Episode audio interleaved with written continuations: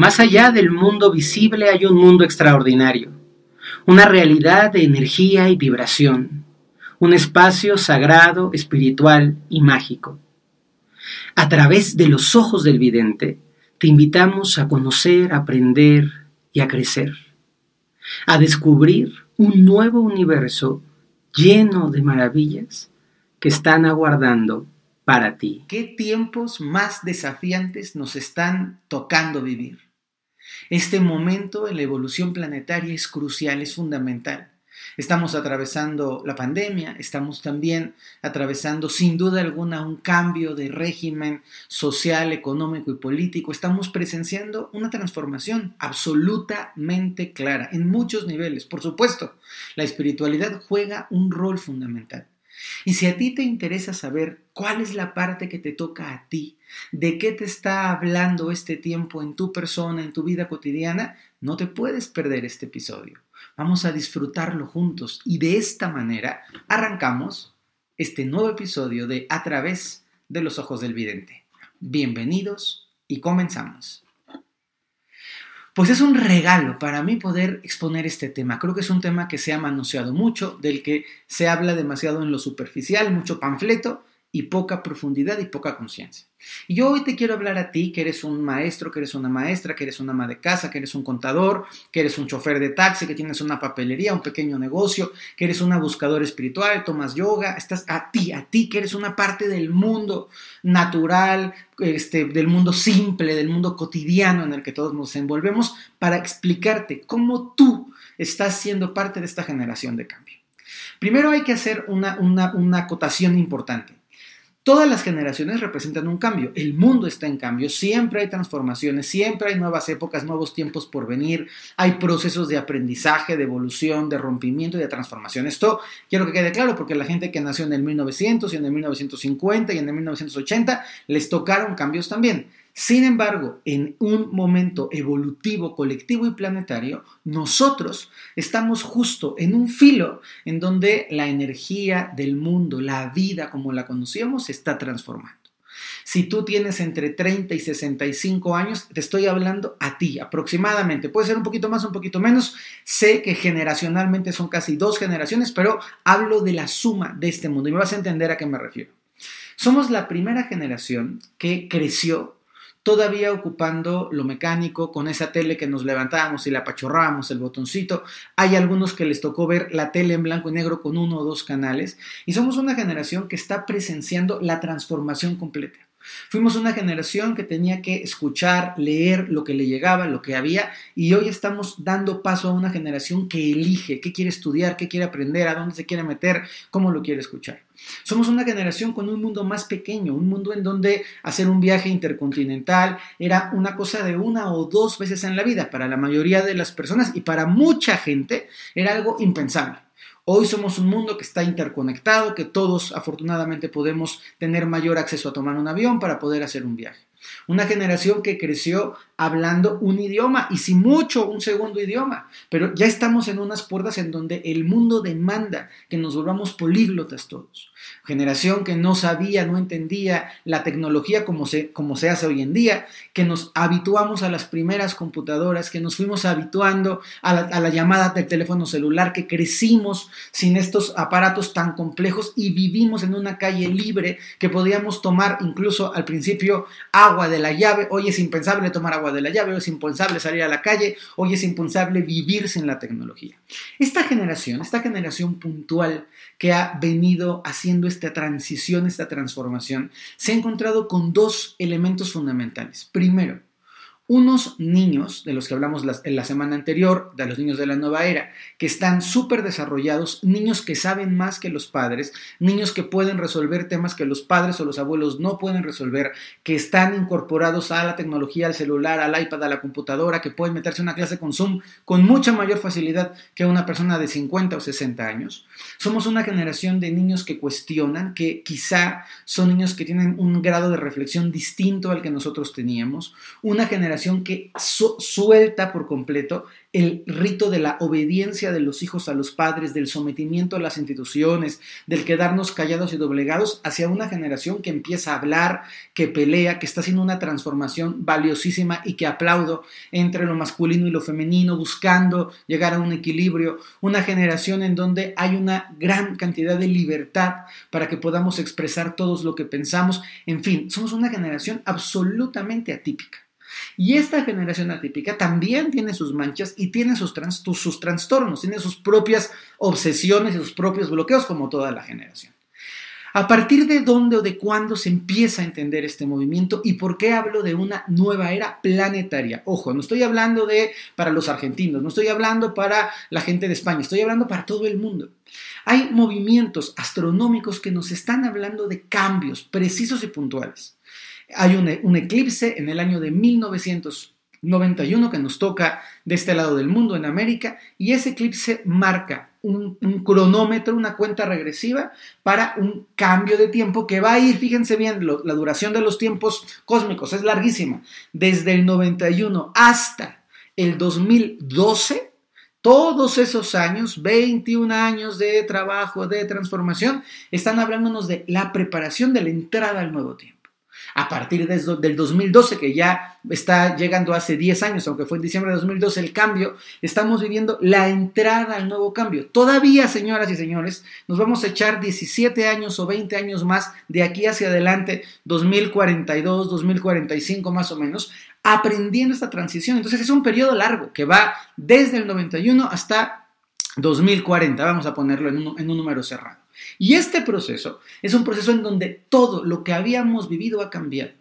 Todo lo que había entendido o hecho las personas hasta el 90, para la gente que va a nacer en el 2000, que está naciendo ahora o que va a ser adulta en el 2040, va a haber un mundo totalmente diferente. En lo económico, en los combustibles, en el control de la tierra, en la vida espiritual. Es claro que los sistemas tradicionales se están derrumbando. Es claro que la espiritualidad se vuelve una espiritualidad mucho más personal y menos de rebaño. Es claro que la política no nos está encantando a la gente de este tiempo, que esa parte del bipartidismo de derecha y de izquierda ha tenido colapsos, que estamos buscando formas de transformación. Es claro que los pueblos buscan autonomía y libertad y que estos grandes gobiernos hegemónicos que tenían sometidos a otros pueblos están diciendo ya no es controlable, ya no es sostenible. Es claro que están surgiendo visiones de pensamiento y de arte que son totalmente diferentes. Estamos presenciando distorsiones, cambios, transformaciones, diferentes puntos de partida sobre asuntos que son cruciales en el alma humana. Y con todo esto que está pasando, tú te preguntarás, ¿por qué nací yo aquí? Y aquí es a donde viene el meollo de nuestra clase. Y antes de continuar con este meollo, te quiero pedir que te suscribas, que le piques a la campanita, que nos ayudes a crecer, por favor, porque necesitamos en esta nueva era voces como la que estoy emitiendo desde este lugar bonito para que haya una transformación consciente. Y ahora sí, me sigo. Ya suscríbanse de una vez, por favor, por favor. Muy bien. Entonces, me sigo. Es muy importante, muy importante que entendamos que todos quienes estamos aquí hicimos un pacto kármico, que sabíamos en un lugar del alma antes de llegar aquí, antes de tener un cuerpo físico, que sabíamos muy bien que cuando apareciéramos en este punto y en este mundo, la transformación, el cambio, los movimientos iban a ser bestiales que sabíamos desde la conciencia que íbamos a llegar a un tiempo en donde lo femenino y lo masculino, que hasta hace unos años era muy claramente derecha y izquierda, hoy está revuelto, creo yo que para bien. Un tiempo en donde teníamos separada la ciencia y la espiritualidad, entonces los religiosos no tenían nada que ver con los científicos y hoy vemos que están juntos. Un tiempo en donde parecía que estaba separado así de, de, a rajatabla las, las castas y las clases, entonces los chinos nunca iban a estar en París y hoy encontramos ciudades impactantemente cosmopolitas. Hoy tenemos la dicha desde la pluralidad de poder ver una kippah o de poder ver un yihad en cualquier parte del mundo, aunque no sean las tradiciones habituales. Hoy podemos encontrarnos en un aeropuerto de una ciudad mediana, gente de todos colores, sabores y tamaños, y eso habla de integración planetaria. Entonces, tú y yo y muchos más que nacimos en esta transformación, en esta transición, son aproximadamente tres generaciones o cuatro generaciones. En esta transición somos una generación que empezó en A Y no va a terminar en B, va a terminar en J o en K, va a terminar en, en un movimiento tremendo. Somos una generación que va a experimentar el tiempo como ninguna otra, se nos va el tiempo de las manos, pero también estamos desarrollando una medicina para tener mayor longevidad. Y el meollo del asunto es qué nos toca hacer, a qué nos toca jugar, cómo nos toca cooperar, cuál es el rol que tenemos. Bien, primero, evolutivamente, nosotros elegimos encarnar en este tiempo. Elegimos encarnar en un tiempo en donde la búsqueda de la espiritualidad por primera vez en la historia está abierta, en donde hoy tú que me estás escuchando puedes perfectamente bien consultar un texto de la Cábala y puedes pasar a una página, entrar en una librería y consultar un sura y luego puedes hacer un, corte y poder leer un libro de filosofía taoísta y puedes leer un libro de San Agustín y un poema de San Juan de Dios y puedes hacer todo esto de una manera que nunca jamás había existido. Este mundo de pluralidad nos permite aprender y conocer algo que jamás se había conocido. Podemos tener el acceso a experimentar culturas y lugares maravillosos. Yo estoy feliz, voy a cumplir en unos meses 40 años y hasta el día de hoy he conocido más de 80 países. Soy muy afortunado, he podido viajar, recorrer. No leí solo sobre el budismo, fui a ver el budismo. No leí solo sobre los maoris, fui a Nueva Zelanda y tuve ceremonias con los maoris. Entonces, Toda esta visión del mundo nos enriquece profundamente. El pacto que hicimos fue venir y ser, eh, lo voy a poner en un término muy, muy sencillo, muy cotidiano, ser lo más flexibles posibles. Somos la generación que nació con el nunca nadie se divorcia y hemos ido transitando a el divorcio es algo que está bien, que es común, que ocurre. Somos la generación mal educada, no estoy diciendo para nada, por favor, nadie se me ofenda, que creció diciendo los niños de azul, las niñas de rosa, los niños camioncitos, las niñas Barbies, y hoy estamos en una generación que hay niños de rosa, niñas con camioncitos, niños, niños, niñas de azul y rosa con amarillo, y estamos teniendo que transformarlos. No nos es fácil.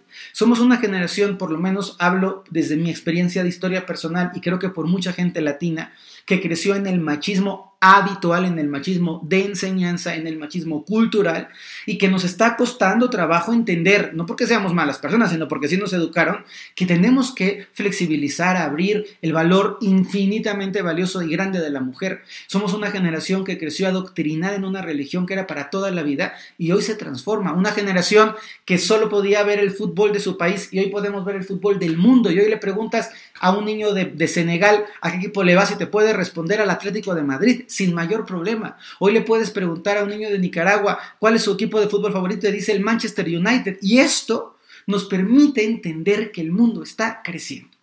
Nuestra generación hace una especie de muro de contención. Entre los viejos paradigmas nos toca explicarle a nuestros abuelos, nos toca explicarle a veces a nuestros padres que el mundo está cambiando, pero nosotros tampoco entendemos el cambio. Nos toca asumir que hay cosas que ya no sabemos hacer, nos tocó tener que sumergirnos y es un paso muy valiente que no nos reconocemos como generación. Nos tocó reconocer que tenía que entrarle al sistema de cómputo sí o sí y que tenía que aprender a perder el miedo a las teclas y meterme a la computadora y que los datos y la información ya no eran directas. Somos una generación, por lo menos yo, y lo agradezco y lo extraño mucho, que empezamos hablando por teléfono con gente eh, cuando tenías una queja o cuando ibas a hacer un pedido. Era gente, eran seres humanos que te contestaban. Hoy los niños ya saben que los seres humanos no contestan, que te contesta una computadora y te da las 25 opciones que me chocan, pero nos tenemos que ir adaptando. Somos una generación que creció en, una visión que me parece valiosa también, porque no creo que todo lo nuevo sea bueno, ni todo lo viejo sea malo, ni creo que todo lo viejo sea bueno, ni lo nuevo sea malo. Creo que tiene que ver con evolucionar, con aprender, con adicionar, con impregnar y con sumar. Una generación que crecimos cuidando las cosas, dándole valor a las cosas, cuidando el auto, cuidando la chamarra, cuidando el abrigo, cuidando los zapatos, cuidándolo, diciendo, uy, mis zapatos están re buenos, tienen 8, 10, 12 años y hoy es desechable la vida y todo es cambiable. Una generación que se comprometía en el matrimonio y en las relaciones, a veces a costos no, no sanos pero se comprometía. Y hoy hay una, una, ligereza y una fragilidad del compromiso y de la palabra, entonces todo es como muy efímero y muy rápido. Nuestra generación entonces es una generación de transición, es una generación que va a ver cómo se derrumba lo que pensó que nunca se iba a derrumbar, como ese símbolo tan emblemático de las torres gemelas derrumbándose, algo que parecía impensable, eso pasa. Una generación que tristemente está viendo cómo hay países que ya hoy en día, cuando estoy hablando, tienen severos problemas con el agua, países que se están quedando sin agua. No lo que nos contaban hace 40 años de cuide el agua, ya se está acabando. Una generación que está empezando a ver cómo los productos agrícolas suben de precio desconsiderablemente. Perdón, lo voy a editar ahí, ¿eh? Suben de precio de una forma vertiginosa, no, no desconsideradamente, porque no le damos valor a la tierra. ¿eh? Una generación que se da cuenta que tenemos que cambiar el petróleo y el carbón y que tenemos que empezar a usar las energías limpias, una generación que es espiada, una generación que es medida, que es controlada, que es gobernada. Todo esto, la digestión nos la toca hacer a nosotros que somos parte de esta nueva generación.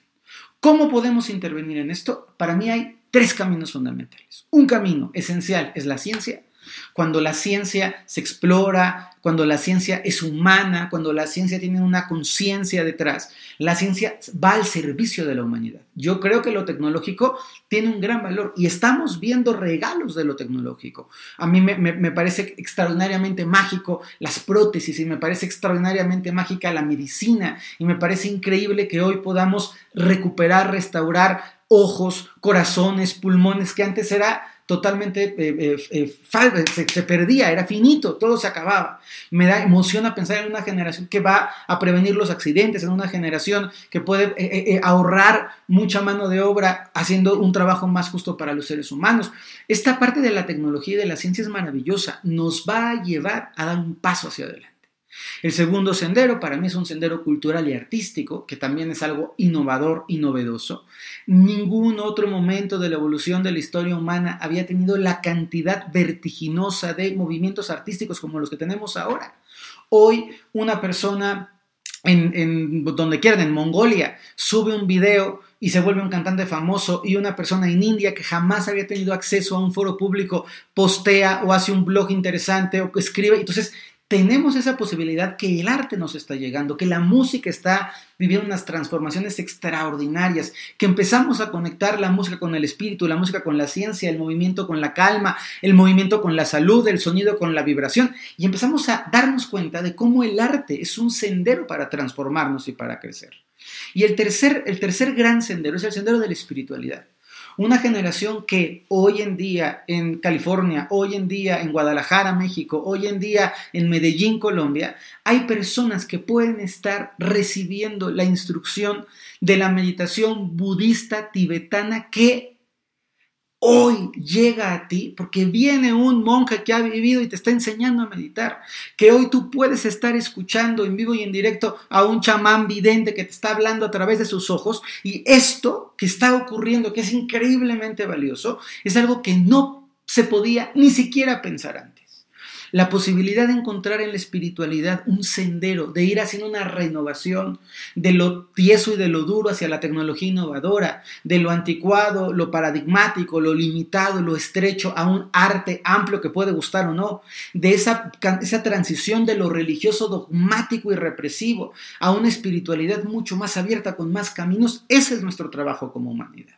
Y hay dos partes que son esenciales. Nos toca, nos toca mostrarle a los adultos, a la gente mayor, a las personas que les ha costado trabajo entrar en esta transición, o más trabajo, porque a todos nos ha costado trabajo, a mí me ha costado trabajo en la parte de la tecnología y demás entrar en la transición, y poderle decir a esta gente, no te preocupes, todo va a ir bien. Pero también somos la generación que causalmente tiene que ser enseñadas por las nuevas generaciones a recomportarnos, a reconducirnos, a recrearnos. Si tú eres una persona consciente y abierta, tú sabes que hoy hay niños que saben más que tú. Y también había viejos que sabían cosas que tú ya no vas a saber. La mayoría de la gente ya no sabe cultivar. La inmensa mayoría de la gente, y, cuidado con lo que voy a decir, que lo creo a rajatabla y he escrito y sigo escribiendo y he publicado libros, hoy la gente no sabe leer. Hoy la gente le da mucha flojera a un libro de 40 hojas, estoy hablando de 40 hojas, hoy todo es rápido y, dame la información cortita y ponme el video rapidín y solamente la síntesis del video y que no dure más de 30 segundos y un blog de menos de, de una cuartilla. Todo esto nos está correspondiendo acomodarlo a nosotros. Por eso el llamado es un llamado muy importante. Tenemos que acudir a estas tres vías, a la ciencia, al arte y a la espiritualidad Tenemos que cooperar con un cambio paulatino, ser muy tolerantes con las personas mayores y estar muy abierto a la influencia de la gente joven. Saber que poco a poco nuestra generación que va envejeciendo va pasando de una manera quizá desgarradora, porque antes no ocurría, a tener que inclinarse y asumir que la juventud lleva la batuta en cosas que nosotros pensábamos que teníamos agarradas, que hoy los jóvenes saben hacer negocios de una manera diferente, que hoy las personas jóvenes pueden utilizar herramientas de tecnología que para nosotros eran totalmente fantasiosas y fantásticas. Yo recuerdo, yo soy una generación que creció viendo los supersónicos y yo recuerdo pensar en, las llamadas telefónicas por, por video y me parecía algo gracioso e imposible. Yo recuerdo haber estado viendo algunas eh, películas de ciencia ficción de los 80s y principios de los 90s en donde las personas podían hacer juntas por una videoconferencia y me parecía imposible y hoy estoy aquí haciéndolo, viviéndolo, contigo que lo estás recibiendo. Por eso es que quiero terminar, cerrar este podcast, que, el tiempo nos, nos apremia que me gusta. Saben que los podcasts sean así, cortitos, concretos, entretenidos. Hay visiones que dicen hazlo más largo, hay quienes les gusta así el tamaño. Por ahora seguimos así porque creo que el contenido los deja picados, les interesa. Deseo de corazón, como siempre se los digo, retroalimentación, si nos gusta, vas muy rápido, eres demasiado lento y vamos ahí haciendo los ajustes. Pero hay tres consideraciones muy importantes que te quiero decir. Primero, desde la parte superior de tu ser, tú decidiste encarnar en este tiempo. Tú decidiste nacer en este momento en donde las cosas están transformándose vertiginosamente. Y elegiste encarnar aquí porque cualquier ser que está habitando el planeta en estos tiempos va a tener lo que se llama mérito kármico. Estamos teniendo puntos extras por vivir en este mundo. Independientemente de la pandemia solamente aislada, los cambios que nos han tocado, las crisis existenciales, humanas, profundas, religiosas, técnicas que nos están tocando vivir, son grandes aprendizajes. Entonces, no te sientas mal por encarnar aquí, al contrario, agradece a tu alma que tuvo la grandeza de elegir venir en este tiempo. Segunda parte, somos una generación de flexibilidad. Una generación que tiene que asumir que el mundo que conoció, que las princesas de Disney que empezó viendo cuando era chiquito, ya no existen y ya no van a existir. Y no sabemos en qué se va a convertir, porque nosotros estamos al principio de la película, pero la película se va a ir desarrollando por los próximos 2125 años más, que es el tiempo que dura una era. Luego les contaré, si les interesa, cómo se da el cálculo y el movimiento de las eras, ¿no? Después, segunda consideración importante, esta flexibilidad de la que estoy hablando nos tiene que llevar a ser tolerantes, nos tiene que llevar a asumir que lo que tú creías hace cinco años, hoy ya no. Y que probablemente en cinco años más ya no creas ni lo que creías hoy ni lo que creías hace 15 años, porque somos la generación sobre la cual el universo y la conciencia cósmica está trabajando para abrir las puertas del nuevo tiempo. Imagina que somos los encargados de abrir la puerta. Venimos del, cuarto anterior. Estamos abriendo las puertas al cuarto nuevo, pero no nos va a tocar cruzarla. Somos por eso la generación del umbral, la generación de en medio, la generación que se queda justo ahí para dejar paso a lo nuevo y para despedir a lo viejo. Y la tercera consideración y la más importante, hagámonos responsables del momento en el que nos toca vivir. Seamos capaces de vivir en coherencia con lo que este nuevo tiempo demanda, dejando de juzgar en la medida de lo posible, retirando la agresión, rompiendo esos pensamientos cuadrados que nos dicen que las cosas deberían de ser de una manera y asumiendo que deberían o no deberían, las cosas son como son y que la vida nos está llevando a circunstancias desconocidas y que así tiene que ser. Somos una generación de ejemplos, somos una generación que tiene que pagar el precio de hacer la transformación de los combustibles, que tiene que pagar el precio. Estoy hablando de precios económicos, de precios sociales, de precios de conciencia. Una generación que tiene que asumir las cargas de lo que la generación pasada hizo, que tiene que afrontar, que proviene de una historia, de, de un credo religioso, de una empresa, de una manera de explotar a la tierra, que así fue y nos toca a nosotros avalar el, pago y afrontar y decir, lo hicimos mal como especie. No estoy culpando a ti, Juan, estoy hablando de la especie humana. Y entonces, con ese valor, afrontar la deuda histórica y poder decir, quemamos los karmas, asumimos lo que nos toca y les deseamos un mejor futuro a los que están por venir. Quiero terminar esta clase con una, con una anécdota, con una historia que, me contó una muy querida alumna de España, que seguramente estará escuchando este, este podcast, que tiene eh, alcornoques, que son los árboles del, del corcho. Ella me contaba que los alcornoques que hoy dan en la finca que su padre recibió de su abuelo, apenas los está cultivando su hermano. Los árboles que sembró el abuelo, no los vio el abuelo ni el hijo del abuelo, sino el hermano que ahora está tomando el recurso del corcho del alcornoque. Y me parece una historia tan entrañablemente bonita, porque nos toca a nosotros sembrar árboles de conciencia, de espiritualidad, árboles de humildad, de humanidad, que no vamos a ver florecer, pero nos toca sembrarlos. Nos toca asumir que no estamos teniendo una misión cortita para gozar de sus beneficios. Nos toca asumir que nuestra misión es abrir las puertas fuerte, con valor, con confianza, con cariño y confiar en que los pequeñitos, la gente que todavía va a seguir naciendo, las personas que van a crear ese paso, lo van a hacer de la manera más ligera y armoniosa, en medida, en parte, gracias a lo que nosotros estamos haciendo. Querida humanidad, soy Ferbroca y confío en ti. Y esto es a través de los ojos del vidente. Nos vemos la próxima semana.